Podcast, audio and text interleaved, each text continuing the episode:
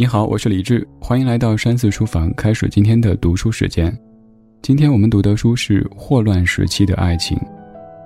被誉为是人类有史以来最伟大的爱情小说的《霍乱时期的爱情》，除了其原本的经典畅销，还因为来势汹汹的新冠病毒，凭借其“霍乱”“爱情”两个关键词，一度成为热搜榜上的常客。那么今天咱们就一步一步了解一下这部二十世纪在特殊环境下的伟大爱情故事。首先，这部小说的剧情并不复杂，还是沿用了大部分爱情小说的人物主线。有不少读过《了不起的盖茨比》的读者会发现两部著作的相似之处，并进行了比较，称这是高冷女神嫁给了现实版高富帅。而落魄的文艺少年发愤图强，苦熬五十三年之后，终于熬死了高富帅，成功抱得佳人归的故事。不得不说，在商品社会里，更多的人在面对婚恋问题时也日趋现实。这也是为什么更多的读者被男主人公半个世纪的坚守所震撼的原因，因为这份坚持是弥足珍贵和稀有的。故事的开始。年轻的男主人公电报员阿里萨邂逅富商的女儿费尔明娜，阿里萨不仅对这位年轻、美丽、气质非凡的女孩一见钟情，也还开始用一封封热情洋溢的书信向费尔明娜表达自己的心意。年轻的费尔明娜情窦初开，最终被阿里萨的坚持所打动，敞开自己心扉，两人渐渐坠入爱河。但是好景不长。毕竟，普通家庭的电报员和富商家的独女，两人身份地位悬殊太大。菲尔明娜的父亲在知道他们两人关系之后，不但大为震怒，甚至还棒打鸳鸯。就这样，一对有情人不得不向现实低头，最终天各一方。菲尔明娜在父亲的安排下，嫁给了有钱有名望的贵族子弟乌尔比诺医生。菲尔明娜的父亲对这门婚事简直不要太满意。大家都知道，这个故事的背景可是被神秘的霍乱所困的城市。在外求学归来的乌尔比诺医生，用他的勤奋、他的牺牲、他的胆识，帮这座城市从灾难当中死而复生。对城市而言，无异于救世主。他在这座城市有着至高无上的荣耀和地位，是菲尔明娜这位富商的父亲可望而不可及的梦。因此，他费尽心力促成了这门婚事，让自己的女儿有了更稳定、富足、体面的生活，成为一名贵妇。婚后的费尔明娜被琐碎的小事充斥着生活，相夫教子、宫中应酬等等，让她再也没有闲暇去回忆那个曾带给她无限美好的初恋情人。然而，自始至终没有放弃的还是阿里萨。他为了能够和费尔明娜的身份相匹配，努力地跻身上流社会，从青涩的穷小子争取到了叔叔航运公司的继承权，成为富有的船商。社会是现实的，像阿里萨这样一个单身并且富有的绅士，身边追求的名门淑女自然也不会少。而同时，阿里萨对爱情的定义是将精神和肉体分离开的。他一面是不断的尝试各种类型的女子，另一面仍旧保持着内心对于费尔明娜最深挚的思念和爱。他密切关注着费尔明娜的近况，并时刻准备着可以有一天回到她的一生中最爱的身边。有人说，这个女主一定拯救过宇宙，能够如此幸运的有这样的一个优质的老公和一个优质的情人。也有人说，这部以爱情史诗著称的小说充满着自私自利，没有一点爱情的纯粹。也有人觉得它是一部值得反复阅读的经典佳作，就像是一千个人眼中有一千个哈姆雷特。霍乱时期的爱情所涉及的爱情百态，能够通过每位读者自身不同的经历和看法，在心中呈现出对爱情不同的理解。著作者马尔克斯的创作灵感是有感于一个极端纯粹的爱情故事，借以自己双亲的感情故事作为框架，一改曾经的文风，书写著作成这一部以十九世纪末二十世纪初为时代背景，展现哥伦比亚在霍乱及战争之下，人置身于这样无力改变的残酷社会现状当中，关于爱情的可能性。马尔克斯因为《百年孤独》而被世界上的亿万读者所熟悉，《霍乱时期的爱情》是他获奖之后出版的第一部小说，原著首印量便是《百年孤独》的一百五十倍，他也被称为史上最无争议的诺贝尔文学奖得主。有人说马尔克斯是一个天生的作家，他的父亲是一个报务员、诗人和小提琴手，母亲是上校的女儿。八岁之前，跟随他的外公和外婆生活。据马尔克斯介绍，外婆这个人比较博学，一肚子的神话传说和鬼怪故事。受到外婆的影响，童年开始，他脑袋里便充满着光怪陆离的奇异世界，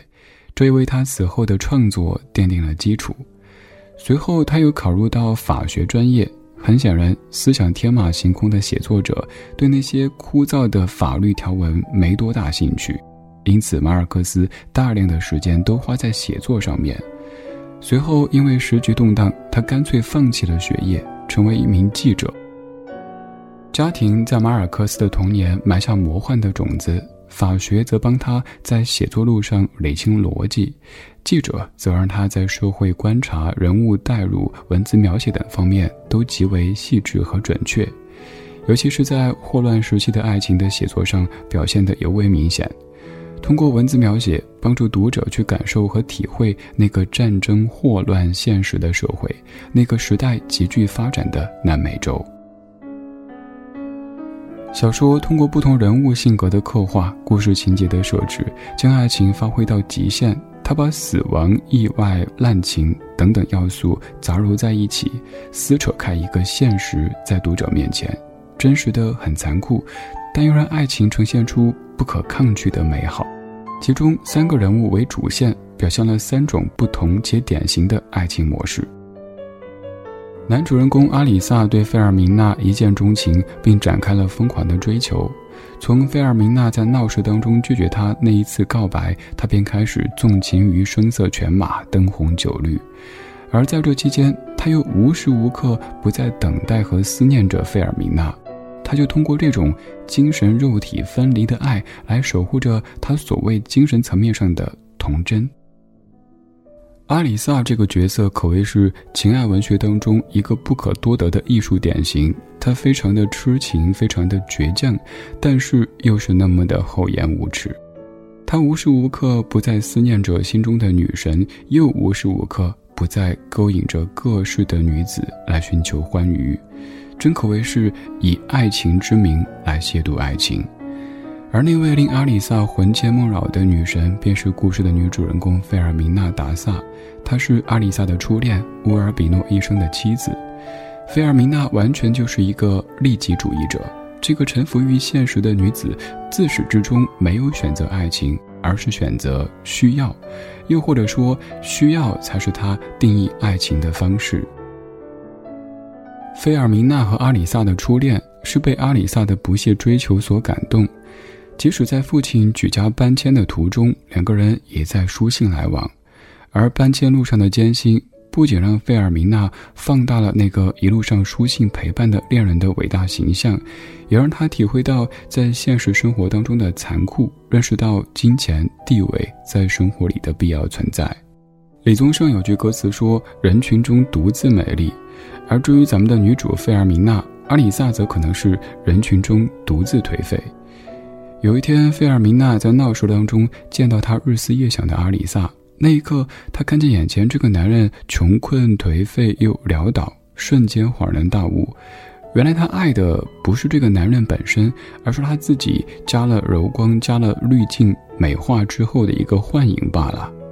于是他没有一丝犹豫地迅速回绝了阿里萨的心意，很快在对表妹嫉妒的驱使下，嫁给了乌尔比诺医生。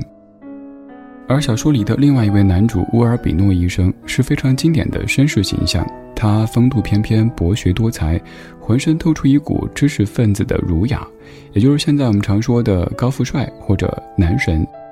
就是这样的一个被很多女人捧在手心的人见人爱的男子，却在费尔明娜这里碰了钉子。漂亮女人他不是没见过，只是对他爱答不理的漂亮女人，他就提起了兴趣。马尔克斯在原文当中是这样写的：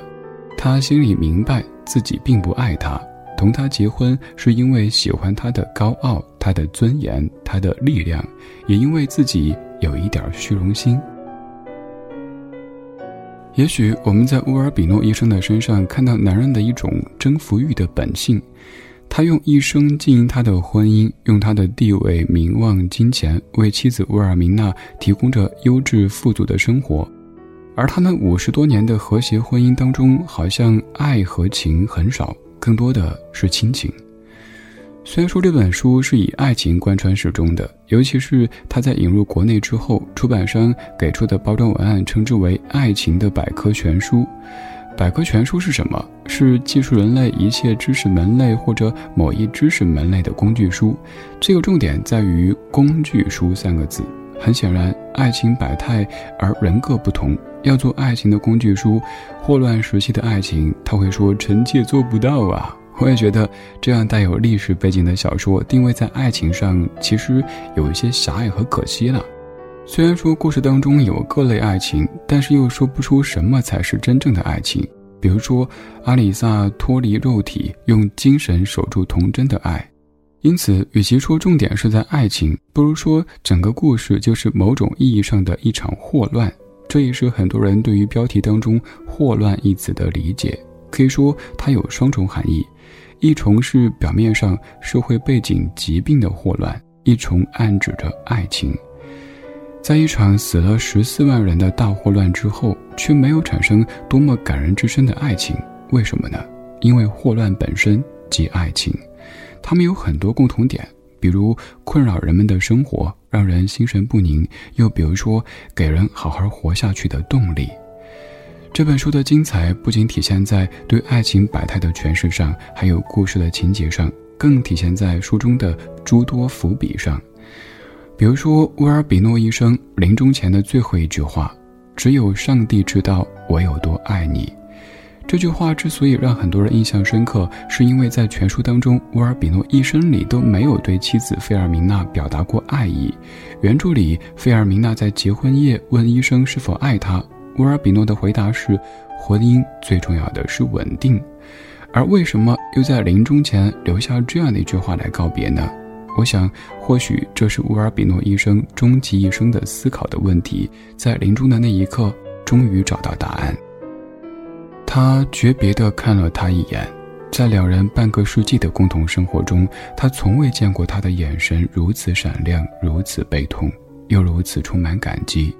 他用尽最后一口气对他说道：“只有上帝知道我有多爱你。”在这里，我们来分析一下乌尔比诺医生的爱情观。既然他是医生，那咱们也用医学角度来分析。从心理学上，对亲密关系有三个定义，分别是不同激素引起的。第一个是苯基乙胺带来的心动的感觉，它是一见钟情的生理基础。第二种是巴多胺带来的恋爱的感觉，它是热恋阶段的主要激素。第三个则是内啡肽所带来的舒适的感觉。它给彼此的是一种安全感和归属感，所以说，无论是一见钟情、热恋、安全感，这些都可以定位为爱，品类不同罢了。乌尔比诺医生和费尔明娜互相都没有一见钟情，甚至连恋爱的感觉都很短暂，就开始了长达五十多年的由内啡肽所带来的舒适的感觉，这可以说是老夫老妻的常态。乌尔比诺医生身在其中，不知其爱。因此，才有了“只有上帝知道我有多爱你”这样的一句临终表白。我也想到，其实乌尔比诺医生和费尔明娜的婚姻和现实版的蒋介石、宋美龄的婚姻很相似，都是一种彼此满足、门当户对的联姻。旁人对其夫唱妇随、相敬如宾、恩爱有加的婚姻羡慕不已。其实，如此稳定美好、为后人传颂的神仙婚姻，其背后强大的支撑还是物质、精神、地位所提供的彼此的安全感。书中的第二个伏笔是追随了初恋半个世纪的阿里萨对费尔明娜的爱有多深。原文里有这样的一段描写。在他们漫长一生的几次相遇中，也再没有单独与他说过话。直到五十一年九个月零四天之后，他成为寡妇的第一个晚上，他再次重申他对她永恒的忠诚和不渝的爱情。也就是说，阿里萨在八十多岁对费尔明娜表白心意，说出了一生一世的承诺。费尔明娜也是唯一让阿里萨做出表白承诺的女人。很多人说这是多么完美的爱情呀，这是多么令人羡慕的爱情马拉松呀，有情人终成眷属。所以呢，阿里萨这些年的风流韵事就不存在了吗？阿里萨这种精神和肉体剥离的爱情方式，并不符合我们寻常的爱情观。西方婚姻当中的婚纱之所以是白色的，不也是因为它象征着爱情的纯洁吗？阿里萨的风流，名义上是缓解他得不到费尔明娜的伤痛，但更多的难道不是他满足自己内心欲望的一种方式吗？这段精神上的爱情就像霍乱，更像是一种执念，一种想要征服的执念。而最终，菲尔明娜的选择也并非是被阿里萨所感动，菲尔明娜也只是不愿意选择孤单，这就是现实的爱情，不仅有罗曼蒂克，还有欲望、利益和执念等等等等。爱情的形状有很多种，没人敢说自己所认为的、所拥有的就是爱情的标准答案。那么这本书里所呈现的几份爱情，哪一份更接近于你对爱情的认知呢？欢迎留言告诉我，在微博或者微信公号搜索“李志木子李山寺志”，也可以在微信搜索小程序“山寺生活”，然后找到这本书的纸质版，从头到尾的读一读。我是李志，这是山寺书房，今天就是这样，下期读书会我们书里见。